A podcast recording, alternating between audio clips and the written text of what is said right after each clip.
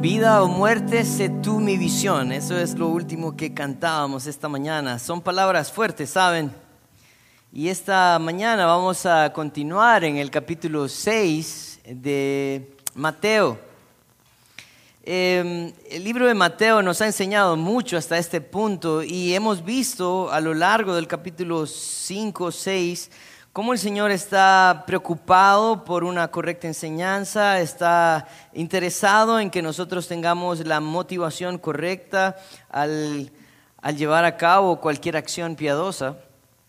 Pero en el versículo 19 hasta el final del capítulo 6, nosotros encontramos que la verdadera práctica piadosa empieza, empieza en, en un corazón correcto. Esta mañana Vamos a estudiar los versículos 19 al 21. Tenía la meta antes de, bueno, tenía la meta al principio de la semana de, llegar hasta el versículo 24, pero no pude. Así que em, de pronto en el 2028 vamos a terminar Mateo. Creo que no tenemos prisa, ¿verdad? Ah, pero esta mañana queremos dedicar entonces un tiempo a meditar en los versículos 19 al 21, eh, reconociendo la necesidad que tenemos, ¿verdad?, de su palabra. Estas próximas semanas vamos a estar hablando de dinero y miren, no es un tema que nosotros solemos usar o tomar o estudiar, pero eh, sí estudiamos la, Biblia verso por verso y cuando toca, toca. ¿Verdad? Entonces vamos a, dejar ese tiempo en las manos del Señor y vamos a esperar que sea Él también transformándonos. Señor, queremos darte gracias por tu fidelidad, por tu amor. Señor, que a pesar de nuestra infidelidad y nuestro desamor, tú permaneces fiel. Señor, porque tú has hecho promesas para nosotros que vas a cumplir eh, independientemente de nosotros y nos vas a llevar también al convencimiento de ellas. Háblanos esta mañana, Señor, y ayúdanos a entender la verdad que hay detrás de este texto. Dejamos este tiempo en tus manos. Ah, abre nuestro corazón, nuestra mente, nuestros oídos, Señor. Queremos ser hijos obedientes. En tu nombre santo oramos. Amén. Como les decía, no siempre hablamos de dinero. Si está aquí por primera vez, no crea que lo hacemos ah, como en otros lugares. Pero vamos a ir al versículo 19 y al hasta el 21 y vamos a leer la porción primero. Entonces dice, no hagáis tesoros en la tierra, donde la polilla y el orín corrompen, y donde ladrones minan y hurtan. Sino haceos tesoros en el cielo, donde ni la polilla ni el orín corrompen, y donde ladrones no minan ni hurtan porque donde esté vuestro tesoro, ahí estará también vuestro corazón. Esta mañana me gustaría comenzar eh, viendo la diferencia entre esta enseñanza del versículo 19 y la enseñanza del versículo 24. Porque en el versículo 19 está hablando acerca de tesoros y en el versículo 24 está hablando acerca de riquezas. Miren lo que dice el versículo 24. Ninguno puede servir a dos señores porque o aborrecerá al uno y amará al otro, o estimará al uno y menospreciará al otro. No podéis servir a Dios y a las riquezas. La diferencia que nosotros encontramos entonces entre tesoros y riquezas es que riquezas son aquellas cosas que el Señor me ha dado, son bienes, ¿verdad? Es tu casa, tu carro, tu dinero, tus propiedades, esas son, son riquezas. Pero tesoros, presten atención a esto, tesoros es donde está tu corazón. Es lo que en realidad te mueve. Y yo quiero decirte algo muy importante. El tesoro no necesariamente es algo de mucho valor. ¿Pueden creer eso? No necesariamente es algo de mucho valor. O sea, ustedes ven a veces a un niño que va con una, una niña que va con una muñeca toda juca, sucia, lleve pero es su tesoro. Hay personas que de pronto han heredado algo de algún abuelo, algún padre, ¿verdad? Y uno a veces les pregunta, ¿por qué no votas eso? ¿Por qué? Porque es un tesoro para ellos. Por la razón de dónde vino o lo que significa para cada uno. Eso en el mejor de los casos. Así que tesoros está enfocado en el corazón, lo que ama mi corazón, y las riquezas están enfocadas en bienes materiales. Algo importante que nosotros debemos de entender en conexión con los textos anteriores es qué tiene que ver la riqueza. Si acabamos de hablar del ayuno, de la oración, de la limosna, ¿qué tiene que ver el tesoro eh, eh, en relación con lo otro? Bueno, nuevamente Jesús está tratando de acomodar, de, arreglar o de mostrar el camino correcto eh, a diferencia de la enseñanza de los fariseos y escribas del momento, los religiosos del momento. Los fariseos tenían una enseñanza donde ellos tenían prácticas piadosas para alcanzar bendiciones materiales de Dios. Y miren, esto es bien importante porque hoy en día todavía nosotros hacemos uso de prácticas piadosas para buscar el favor de Dios, para que Él nos, nos devuelva algo. Y es cierto que el Señor ha prometido bendición a sus hijos, sí es cierto. Pero yo te quiero decir algo, mira, esta enseñanza eh, puede resumirse de pronto en dos caminos importantes donde se encuentra su error. El fin de sus actos, entonces, siempre tenía un propósito terrenal.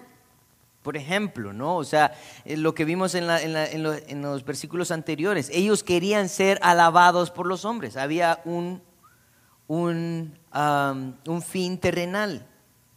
Ellos querían entonces también que Dios les devolviera en esta tierra, así como ellos daban. A mis 40 y casi un años de edad me he dado cuenta que eh, mi maestra de escuela bíblica tenía una mala teología quiero contarles confesiones de pastor. Nosotros cuando estábamos en la escuela bíblica, antes de dar la ofrenda, cantábamos una pequeña cancioncita que decía, la ofrenda, la ofrenda, la ofrenda del Señor, el que da un centavo, el Señor le da dos. Eso es falso, quiero decirles. E, e, eso tiene un nombre hoy en día, se llama Evangelio de la Prosperidad. Todos aquellos que creen que porque ellos dan y porque ellos pactan y porque ellos hacen sacrificios económicos, el Señor le va a devolver ese favor, ya sea con más dinero o con aquellas cosas que ellos anhelan en su corazón. Así que la falsa enseñanza de los fariseos en este momento se enfocaba en un fin terrenal. Y no solamente eso, sino que ellos no entendían, miren, que la bendición no siempre es material. Lamento herir tu corazón esta mañana, pero la bendición no siempre es material. Así que nosotros lo que vamos a ver esta mañana es como Jesús está atacando nuevamente la enseñanza de los escribas y fariseos, tratando de hacerles ver que Dios no es el genio de la lámpara maravillosa y que tampoco podemos hacer negocios con Dios, transacciones con Dios, intercambios. ¿Verdad? Ciertos sacrificios por otros beneficios. No, no, no. Algo que nosotros encontramos es que esta enseñanza es una enseñanza que, que, tuvo sus repercusiones en el tiempo de Jesús, en el tiempo de la primera iglesia también. Cuando Pablo escribe eh, la carta a Tito, esta carta pastoral a Tito, miren lo que le dice en Tito capítulo 1, versículo 10. Dice, porque hay aún muchos contumaces, habladores de vanidades y engañadores, mayormente los de la circuncisión. Yo quiero preguntarles, ¿saben quiénes son los de la circuncisión? Los judíos. Dice, a los cuales es preciso, miren las palabras de Pablo, tapar la boca que trastornan casas enteras enseñando por ganancias deshonestas lo que no conviene y si usted quiere saber cómo Pablo se refirió a ellos según su mismo profeta, siga leyendo el versículo 2 en adelante. Pero lo que nosotros encontramos entonces aquí es que en la instrucción de Pablo a Tito es que habían personas que enseñaban la palabra de Dios para obtener ganancias deshonestas de las personas, trastornaban sus casas enteras con una falsa enseñanza de la palabra de Dios. Esto lo vemos hoy en día. Personas que están interesadas en compartir de Cristo contigo por tu dinero, por lo que puedas hacer por, por ellos, no por Dios. Así que este era el mismo problema que Jesús está atacando en estos versículos. Y Jesús toma un tiempo entonces para explicarnos y llevarnos a evaluar de pronto a cada uno de nosotros qué es para nosotros o dónde están para nosotros nuestros tesoros. Un pastor dijo algo que me, llamó mucho la atención, porque hablando entonces de tesoros, tenemos claro que no necesariamente tiene que ser algo de mucho valor, puede ser también fama, reputación, nombre, ¿verdad? Poder buscar la gloria de los hombres. Pero honestamente, nosotros tenemos una lucha en esta tierra, tenemos una lucha en esta tierra grande. Yo he empezado a meditar más en esto, yo tengo esta lucha también, porque aunque ustedes no lo crean, soy de carne y hueso y lucho con mis emociones y sentimientos. Este pastor dijo, no es pecado ser rico, ¿verdad? No es pecado ser rico, pero sí es pecado el querer serlo. Ustedes pueden decir, bueno, pero ¿cómo, funciona eso? Bueno, quiero leerte un versículo en Eclesiastés 5.10.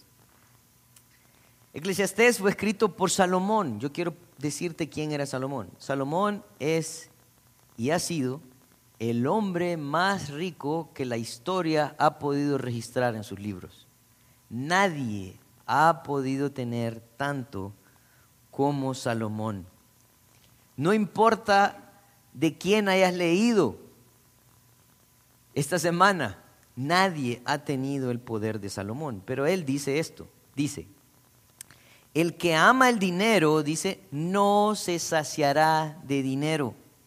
Y el que ama el mucho tener, no sacará fruto. Esto, también esto, perdón, es vanidad. ¿Saben lo que está diciendo Salomón? Salomón está diciendo, ¿saben? Hay personas que se afanan por querer tener más y ¿saben lo que hacen? No tienen fruto de esto, ¿verdad? Nosotros lo hemos visto ahora con todo este movimiento de riquezas ilícitas muy rápidas. Personas pierden todo por querer enriquecerse. El problema no es ser rico, el problema es querer ser rico. Es querer más de lo que yo quiero, de tengo, perdón. Hace unos años estaba en una clase con el pastor Kid y hablábamos justamente de este tema y él me decía, Daniel, ¿quién es un rico? Bueno, yo empecé a pensar en, nombres, personajes, ¿verdad? Y decía, bueno, esta persona tiene tanto, ¿verdad? Posee esto, posee lo otro. Yo decía, Daniel, te vas muy arriba. ¿Tienes más de una mudada de ropa? Sí. ¿Tienes más de un par de zapatos? Sí. ¿Te ha hecho falta el alimento esta semana? No. ¿Tienes cómo transportarte de un lado a otro? ¿Sí? Pues eres rico. Tienes más que la mayoría. Y yo honestamente creo que este mensaje es para nosotros. Es un mensaje que nos llevaría a evaluar entonces qué es atesorar. En la Biblia nosotros encontramos enseñanzas importantes acerca de la riqueza. En Mateo 25, 27, eh, Jesús estaba mostrando una parábola de unos siervos a quien iba a pedir cuentas. Y había un siervo que decidió esconder su talento. miren lo que le dijo a él. Dice, por tanto, debías haber dado mi dinero a los banqueros. Mateo 25, 27. Dice, y al venir yo hubiera recibido lo que es mío con los intereses. Él estaba diciendo, ¿sabes qué? Lo menos que puede hacer alguien en esta tierra es ahorrar en el banco. Eso es lo menos que puedes hacer. Proverbios 14, 23 dice, en toda labor hay fruto, mas las vanas palabras de los labios empobrecen. ¿Qué está diciendo? Que todo el que sea diligente va a tener que comer, todo. Eh, hace un, par de semanas hablábamos de algo parecido en el grupo Casa, porque, ¿saben? Hay algunos que creen que los cristianos deben de ser pobres, miserables, ¿verdad? Andar con sus ropas rotas. No, no. Yo creo que cuando alguien es diligente en su trabajo, como lo dice Proverbios, cuando hay buenos trabajadores, los buenos trabajadores siempre son recompensados, siempre. Cuando hay un buen jefe, este jefe siempre va a obtener buenos frutos. Cuando hay un buen empresario, justo, cabal, este hombre siempre va a tener buenos resultados. Eso es lo que está diciendo Proverbios. Proverbios también 24, 3 y 4 dice, con sabiduría se edifica edificará la casa y con prudencia se afirmará y con, y ciencia se llenará las cámaras de todo bien preciado y agradable. Miren lo que dice este, este proverbio. Lo que necesita un hombre entonces es sabiduría, prudencia y ciencia. ¿Para qué? Para que no le falte nada. Hay personas que dicen, la pobreza está en tu mente. Sí, es cierto. Muchas veces lo creo. ¿Por qué? Porque hay personas que pasan en su casa haciendo nada, pero quieren que el dinero llegue a ellos. Y viven pensando, ay, cómo me gustaría cambiar de casa, pero no tienes trabajo. Sí, pero un día. No hay sabiduría, no hay prudencia, no hay ciencia. Proverbios 28, 19 dice, el que labra su tierra se saciará de pan, mas el que sigue a los ociosos se llenará de pobreza. Qué interesante proverbio este. Él está diciendo que el que labra su tierra se saciará de pan, el que trabaja se saciará de pan. Hace un tiempo hubo una hermana que nos invitó a almorzar en su casa y lo interesante de todo es que todas las verduras y los condimentos que ella está usando en su casa venían de su patio. Y yo decía, pero ¿y esto? No, está en el patio. Y esto también está en el patio. Era algo especial ver que esta persona estaba recibiendo de lo que ella había, de lo que ella se había esforzado. Así que, hermanos, la diligencia trae frutos. Y el fruto de la diligencia siempre va a ser la bendición de Dios, la provisión.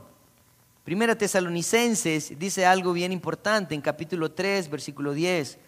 Porque también cuando estábamos con vosotros os ordenamos esto. Si alguno no quiere trabajar, tampoco coma. Así que si usted tiene algún inquilino en su casa que no quiere trabajar, pues ya sabe, no hay almuerzo o desayuno o cena.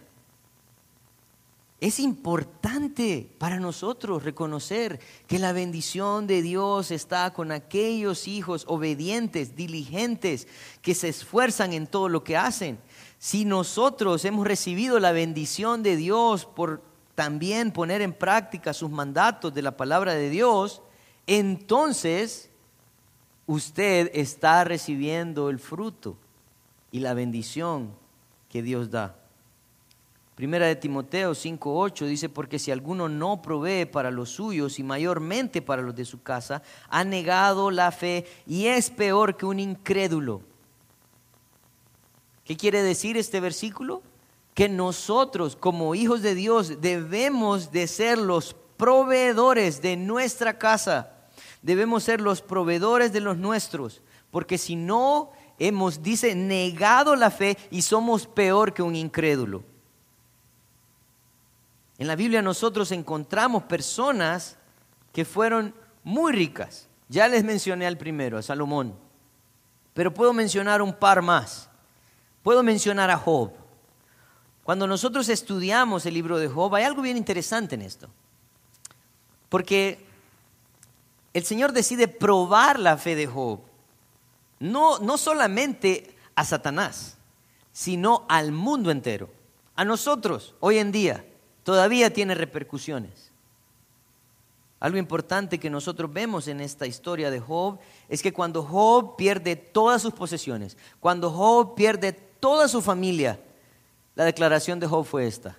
Él dijo, Jehová dio, Jehová quitó. Sea el nombre de Jehová bendito. ¿De dónde venían las riquezas? De Jehová. ¿De quién eran las riquezas? De Jehová. ¿Qué hizo Job? Bendecir el nombre de Dios. Esta semana pasada me tocó llevar a una familia a, Palmerola y pues ahora tenemos más tiempo para platicar, ¿verdad? Entonces, ah, en el camino, eh, eh, alguien de la familia me decía, eh, Daniel, pero sabes que yo leo el libro de Job y a veces no encuentro, a veces no encuentro por qué los amigos de Job eran malos. Es cierto, buen punto, ¿no? ¿Por qué? Porque ellos siempre le decían, Job, arrepentite y morite. ¿Verdad? Job, arrepentite. Job, y siempre estaban motivando a Job al arrepentimiento. ¿Saben por qué eran malos? Porque los amigos de Job creían que la situación de Job era que él estaba en pecado y como no se había arrepentido, el Señor lo estaba castigando. Es la misma actitud que el Señor está tratando de afrontar con estos versículos. Job no estaba en pecado. Es más, Job era el hombre más justo de la tierra.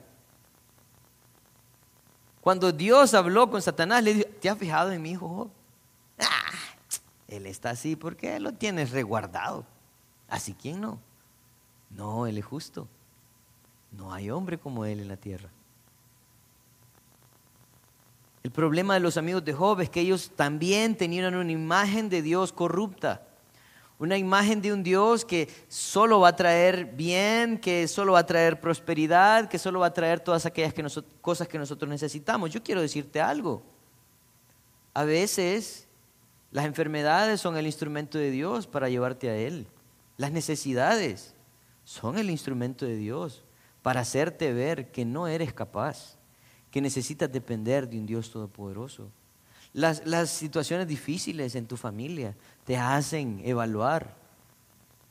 Todo el Señor lo está usando para bien. ¿Saben lo que sucedió con Job? En el capítulo 42, versículo 10 de Job, Job dice, y quitó Jehová la aflicción de Job cuando él hubo orado por sus amigos. Dice, y aumentó al doble todas las cosas que habían sido de Job. Eh, ponte a pensar en esto. No había un hombre más rico en ese tiempo. Y él le duplicó la riqueza. ¿Por qué? Porque Job no tenía tesoros en esta tierra. Él tenía tesoros en el cielo. Y él aprovechaba sus riquezas para honrar al Señor. Otra persona rica que nosotros encontramos en la Biblia es Abraham. ¿Saben que Abraham era tan poderoso, pero tan poderoso, que había veces que él ayudaba a reyes a ganar las batallas? O sea, su casa, con sus empleados, señores. Él les decía, muchachos, vamos a, a derrotar a aquel pueblo, es que le está dando problema al rey y sus empleados lo acompañaban para ir a ganar las batallas. Él tenía una misión, él quería una esposa para su hijo. Y cuando él manda a su hijo, su hijo ve llegar a una muchacha que se llamaba Rebeca.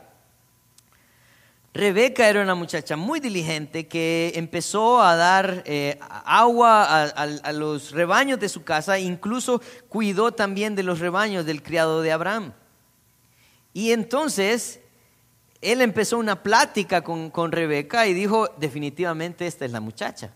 Y fue a la casa de Rebeca, a la casa de sus padres. Y cuando él se presenta a los padres de Rebeca, él dice esto en Génesis capítulo 24, versículo 34 y 35. Dice, entonces dijo, yo soy criado de Abraham. Y Jehová ha bendecido mucho a mi amo. Y él se ha engrandecido y le ha dado ovejas, vacas, plata, oro, siervos y siervas, camellos y asnos. Buenas, soy el criado de Abraham, al que Dios ha bendecido. En 1 Timoteo 6, 6 al 8,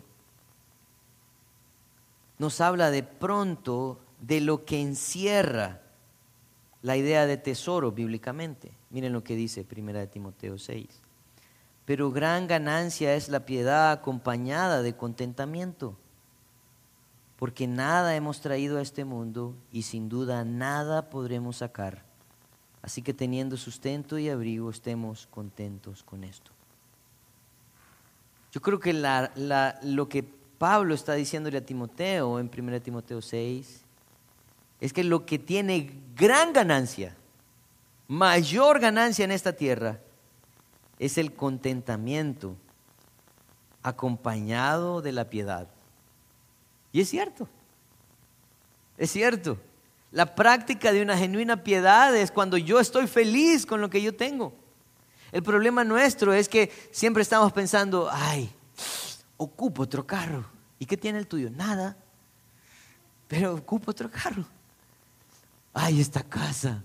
¿Y qué tiene tu casa? Nada. Pero quiero una más bonita. Es que ahora los arquitectos son tan ingeniosos. No. El contentamiento entonces te llevaría a reconocer que todo lo que tienes es una bendición de Dios y que es utilizado también para honra y gloria suya. Porque nada en este mundo nos podemos llevar ni nada podremos sacar. Así que debo de estar contento con lo que el Señor me ha dado. Eso me va a librar también del engaño de este mundo. ¿Ven por qué me voy a tardar tanto en estos versículos? Vamos al versículo 19 entonces. Versículo 19 dice, no os hagáis tesoros en la tierra, donde la polía y el orín corrompen y donde ladrones minan y hurtan.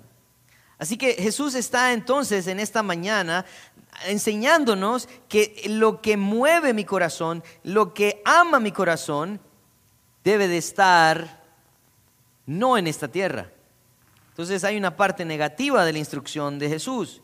No hagáis tesoros en la tierra.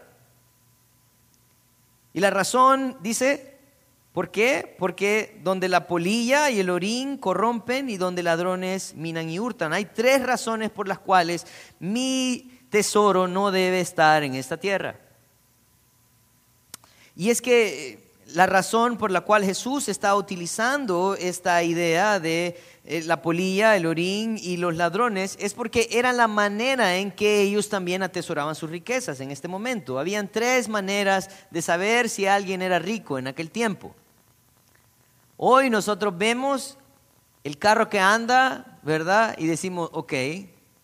Vemos la casa donde vive y podemos decir, ok. ¿verdad? Y podemos ver el puesto que tiene o lugar donde trabaja y pues ok, es rico. Pero en este momento no. En este momento se dividía en tres cosas. En primero era túnicas, vestimenta. Si ustedes recuerdan algo especial que tuvo José fue la túnica que le dio su padre. Era una túnica anhelada por sus hermanos, quiero decirles. Porque reflejaba en realidad un estatus. Entonces, la túnica o la vestimenta era una manera de reflejar riqueza. Otra manera de reflejar riqueza era la manera en que yo tenía mis granos o la cantidad de granos que yo tuviera. En aquel momento no sé cuáles eran los granos, trigo, arroz, no sé. En este momento puedo decirle frijoles, maíz. Y las personas medían su riqueza por la cantidad de granos que ellos tenían pero también las personas medían su riqueza en metales preciosos como oro, plata. Pero había un problema en, estos, en estas ideas que Jesús está tratando de reflejarnos. Él dice, ¿saben? El problema con las ropas es que son el plato preferido de la polía. La polía se come la ropa. Y yo creo que en aquel tiempo no habían como lugares especiales, ¿verdad?, donde usted podía guardar su ropa. No, ni aire acondicionado como para decir que no. Eh, entonces había un problema. La polía entonces representaba un gran peligro para las riquezas de los hombres. No solamente la polilla, sino también los granos. Los granos representaban un alimento para todos los roedores. Imagínense si nosotros lidiamos con ratones. Si usted tiene graneros llenos de arroz, de trigo, era el plato predilecto. En Lucas 12, versículo 18, de 16 al 18, dice, también les refirió una parábola diciendo la heredad de un hombre rico había producido mucho. Y él pensaba dentro de sí diciendo, ¿qué haré? Porque no tengo dónde guardar mis frutos.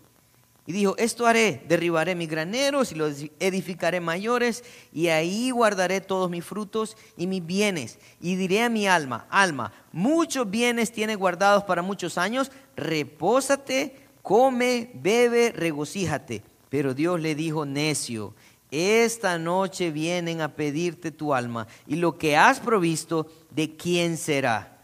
Así es el que hace para sí tesoros y no es rico para con Dios. ¿Saben cuál es el problema de atesorar? Que no nos vamos a llevar nada. Alguien decía que una persona murió, ¿verdad? En un momento, alguien que era muy rico. La pregunta que le hicieron es, ay, murió, sí, ¿y qué se llevó? Nada problema también que tenían en cuanto a las riquezas en los metales es que la única manera de guardar esto era en sus casas o en sus propiedades. Y créanme que si alguien era dueño de mucho oro, mucha plata, tenía que también gastar ese oro y esa plata para que le cuidaran eso. Así que habían personas que iban a los campos y enterraban en, sus campos las riquezas. Pero había un problema con eso. Que si a usted se le olvidaba dónde hizo el hoyo, perdía la riqueza también. Miren lo que dice Mateo 13:44. Además, el reino de los cielos es semejante a un tesoro escondido en un campo. ¿Quién lo había escondido? Un hombre rico, sin duda. Vamos a hablar de esta parábola más adelante. Dice, el cual un hombre halla y lo esconde de nuevo, y gozoso por ello va y vende todo lo que tiene y compra aquel campo. Este hombre encontró algo especial, algo que alguien había perdido. ¿Por qué? Porque lo estaba tratando de esconder de los ladrones. Pero en, esa, en ese afán también olvidó dónde estaba y perdió todo lo que tenía. Entonces cuando nosotros vemos esta frase de Jesús, que no hagáis tesoros en la tierra, entonces la tierra tiene una connotación de algo temporal. Está diciendo, saben, no hagan tesoros, no atesoren tesoros en esta tierra porque es muy temporal, están expuestos. Los tesoros de esta tierra están expuestos a todo lo que corrompe. En segunda de Pedro 3:10 dice esto, pero el día del Señor vendrá como ladrón en la noche, en el cual los cielos pasarán con gran estruendo y los elementos ardiendo serán deshechos, y la tierra y las obras que en ellas hay serán quemadas. ¿Sabes qué va a suceder con las riquezas en el día del Señor? Serán eliminadas.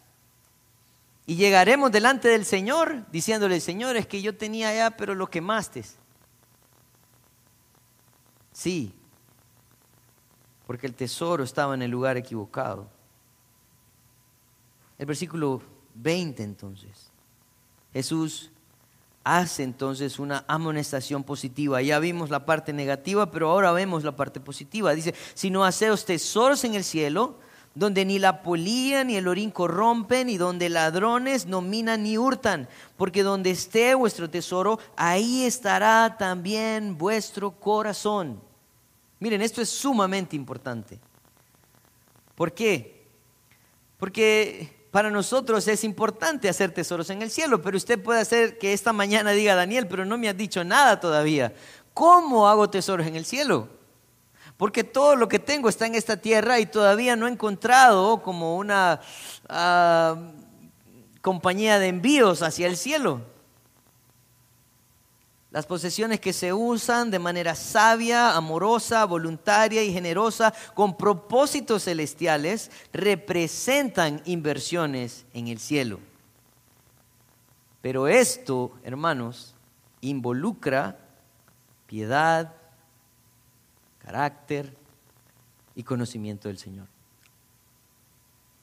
Las personas que reconocen lo que Dios es y sus promesas y viven conforme a su palabra, buscan atesorar en los cielos. Yo quiero darles un ejemplo. El ejemplo está en Hebreos capítulo 11, versículo 24. Y parece que Moisés en este momento, lo vamos a leer, nos va a dar la primera herramienta para atesorar en el cielo. Miren lo que dice Hebreos 11:24. Dice, por la fe Moisés, hecho ya grande, rehusó llamarse hijo de la hija de Faraón. Yo quiero ponerte un poco en el contexto. Si, si conoces la historia de Moisés, él, fue encontrado en una barquita por la hija del faraón y ella decidió adoptarlo mientras todos los niños estaban siendo muertos. El Señor rescató a Moisés y lo llevó a dormir con el enemigo, Faraón.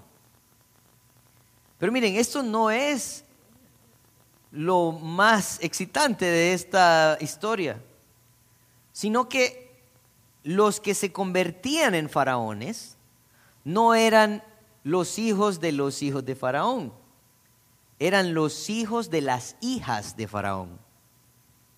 Quiere decir que Moisés estaba en línea con el trono de Faraón. Pero en Hebreos 11 dice que él, hecho ya grande, rehusó llamarse la hija de Faraón. Este era un hombre que estaba consciente de sus actos. Miren, cuando uno está chiquito, a uno no le preguntan, ¿quieres ir con nosotros, papi? Vamos a... No, a, uno le dicen, cámbiese, que nos vamos. Mami, pero cámbiese, que nos vamos.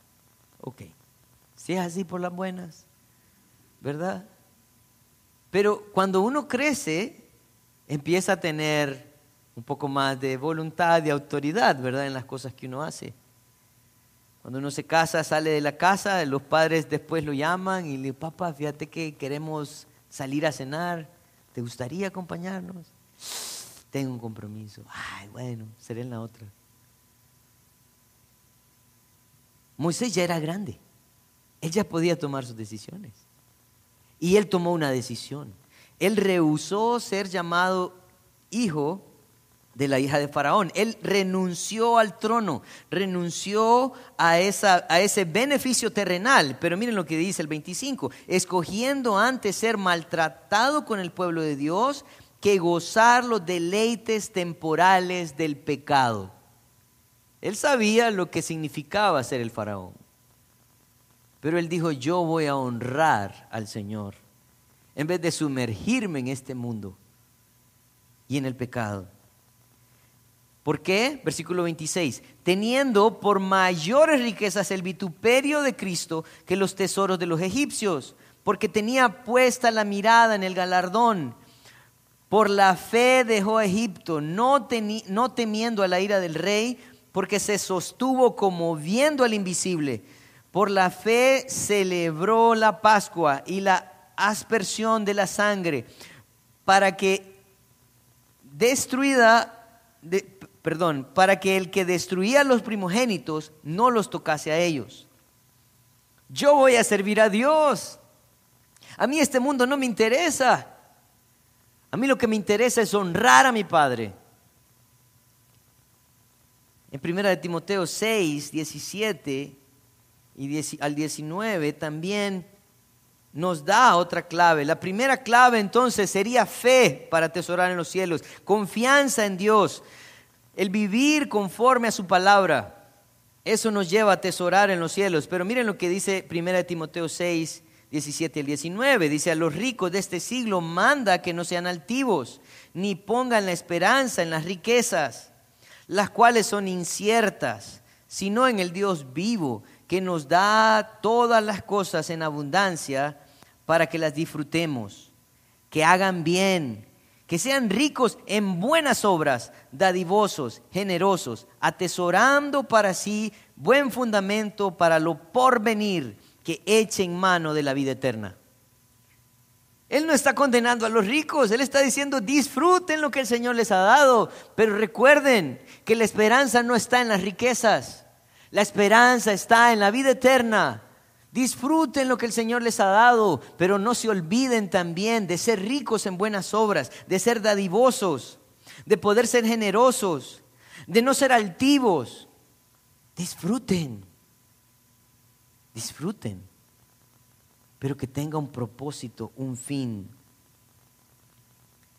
Primera de Pedro, capítulo 1, versículo 3 y 4, dice, Bendito el Dios y Padre de nuestro Señor Jesucristo, que según su grande misericordia nos hizo renacer para una esperanza viva por la resurrección de Jesucristo de los muertos, para una herencia incorruptible, incontaminada, inmarcesible, reservada en los cielos para vosotros. Esto es lindo. Él está diciendo, ¿saben? Su herencia, su herencia no está aquí. Disfruten las posesiones. Sí, úsenlas para el bien. Hagan uso de su fe. Obedezcan la palabra de Dios. Pero recuerden, este mundo no es su fin. Jesús entonces en el versículo 21 pone claro dónde radica el problema. Porque donde esté vuestro tesoro, ahí estará también vuestro corazón. El corazón es el motor de la vida y ahí es donde se centra toda la vida del hombre. Jesús termina entonces diciéndonos que este problema radica en la lucha que hay de mis tesoros y mi corazón. Algunos piensan que lo que yo amo es lo que me mueve. Lo que yo amo es lo que me mueve. Es cierto. Yo no sé si usted alguna vez ha escuchado alguna frase, yo hago todo por mis hijos, dice. ¿Verdad? Es por mis hijos. Yo me levanto en la mañana por mis hijos. Yo hago esto por mis hijos, ¿verdad? Otras personas dicen, no, yo por mi madre, ¿verdad? Y hacen alusión a las, a las cosas que aman y que son el detonante para moverse. Él está diciendo que nuestro corazón necesita estar en el lugar correcto. En el libro de Nehemías, el pueblo de Israel había salido de la cautividad de Babilonia. Ellos habían salido de esta cautividad, pero parece que en todo ese tiempo no habían aprendido mucho. Y ellos empezaron entonces a edificar sus casas, a empezar a hacer sus negocios y habían olvidado el templo del Señor, habían olvidado entonces ah, lo, que, lo que los tenía en ese lugar. Nehemías capítulo 8, versículo 5, versículo 5 al 8 dice, abrió pues Esdras el libro a los ojos de todo el pueblo. Cuando habla del libro, habla de la palabra de Dios. Porque estaba en, en más alto que todo el pueblo y cuando lo abrió, todo el pueblo estuvo atento. Bendijo entonces Esdras a Jehová, Dios grande, y todo el pueblo respondió, amén, amén. Alzando sus ojos se humillaron y adoraron a Jehová inclinados a tierra.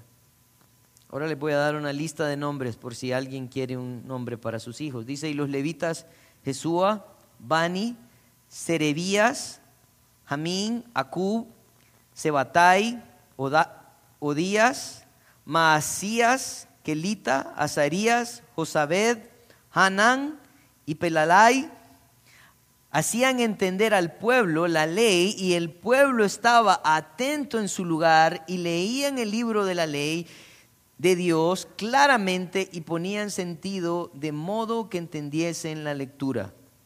¿Saben lo que estaba haciendo Esdras y, y los levitas? Lo que estaban haciendo Esdras y los levitas es trayendo el corazón del pueblo al lugar correcto, a la palabra de Dios. Si tu corazón está en el lugar correcto, tu vida se va a mover en la dirección correcta. Nemías entendió, Esdras entendió que el pueblo tenía un problema, habían olvidado la palabra de Dios y por eso estaban viviendo para sus deleites, para ellos mismos. Donde esté nuestro tesoro, ahí estará nuestro corazón. Lo que nosotros encontramos entonces es que es importante cuidar del corazón. Lucas 6, 45 dice, el hombre bueno Del buen tesoro, miren, del buen tesoro de su corazón saca lo bueno. Y el hombre malo del mal tesoro de su corazón saca lo malo, porque de la abundancia del corazón habla la boca. Es importante tener el corazón en el lugar correcto. En el libro de Lucas, en el capítulo 16, versículo 9, nosotros encontramos una parábola, una parábola de un, de un mayordomo infiel. Pero Jesús lo que hace con esta parábola es que él exalta a este mayordomo de una manera interesante. Y lo pone como un ejemplo. Y él termina diciendo en Lucas 16, 9, y yo os digo, ganad amigos por medio de las riquezas injustas para que cuando estas falten os reciban en las moradas eternas. ¿Qué estamos haciendo con nuestras riquezas? A veces solo las estamos apilando él está diciendo, aprendan a usar su riqueza sabiamente. ¿A cuántas personas puedes llevar a Cristo haciendo uso de lo que el Señor te ha dado? ¿En cuántas personas puedes invertir para la gloria de Dios? Y un día, ¿saben qué? Un día, estas riquezas y estos en quienes atesoraste te esperarán en las moradas eternas. Yo quiero terminar esta mañana con algunas conclusiones. La enseñanza de Jesús era contraria a la enseñanza de los religiosos. Ellos buscaban que Dios los colmara de bendiciones terrenales y eso los mantenía con falsas expectativas de un Dios verdadero. Cuando hay mala enseñanza, hay malas acciones y muchos nunca logran encontrar el camino. Esto es importante. Cuando nosotros no tenemos una teología correcta, tenemos motivaciones incorrectas y tenemos fines incorrectos. Y en vez de guiar a las personas a Cristo, los alejamos. Porque les enseñamos de un Dios que no es el Dios verdadero. Los tesoros en esta tierra siempre serán pasajeros y expuestos a diversos peligros. Los que se ocupan de atesorar en la tierra llegarán con las manos vacías al cielo, porque nada de lo que tenemos en esta tierra nos lo podremos llevar. Hermanos, el deseo nuestro como iglesia es que pueda llegar al cielo con las manos llenas, no con las manos vacías, contando de lo que tenía aquí, no, sino que usted pueda utilizar bien su riqueza. Miren lo que, lo que quiero concluir. Dice, donde está el tesoro ahí, también estará el corazón. Dime lo que amas y te diré a dónde vas. Esa podría ser una enseñanza que Jesús nos da y refleja lo importante que es tener el corazón en el lugar correcto. Dime lo que amas y te diré a dónde vas. Cuando digo a dónde vas, no estoy hablando del infierno solamente. Estoy hablando de dónde vas hoy. ¿Dónde estás caminando hoy? Que el Señor nos ayude a atesorar en los cielos, a tener el corazón en el lugar correcto. Vamos a orar. Padre, queremos esta mañana darte gracias, Señor. Porque a pesar de que nosotros amamos este mundo, y quisiéramos atesorar en este mundo. Señor, tú nos muestras que no vale la pena. Es una inversión que no tiene mucho fruto. Ayúdanos, Señor, a atesorar eternamente. Ayúdanos, Señor, a, a ser personas que usan lo que tú nos has dado para ganar almas, para ganar amigos para llevarlos al cielo, Señor. Ayúdanos y líbranos, Señor, de la avaricia también. En tu nombre santo oramos.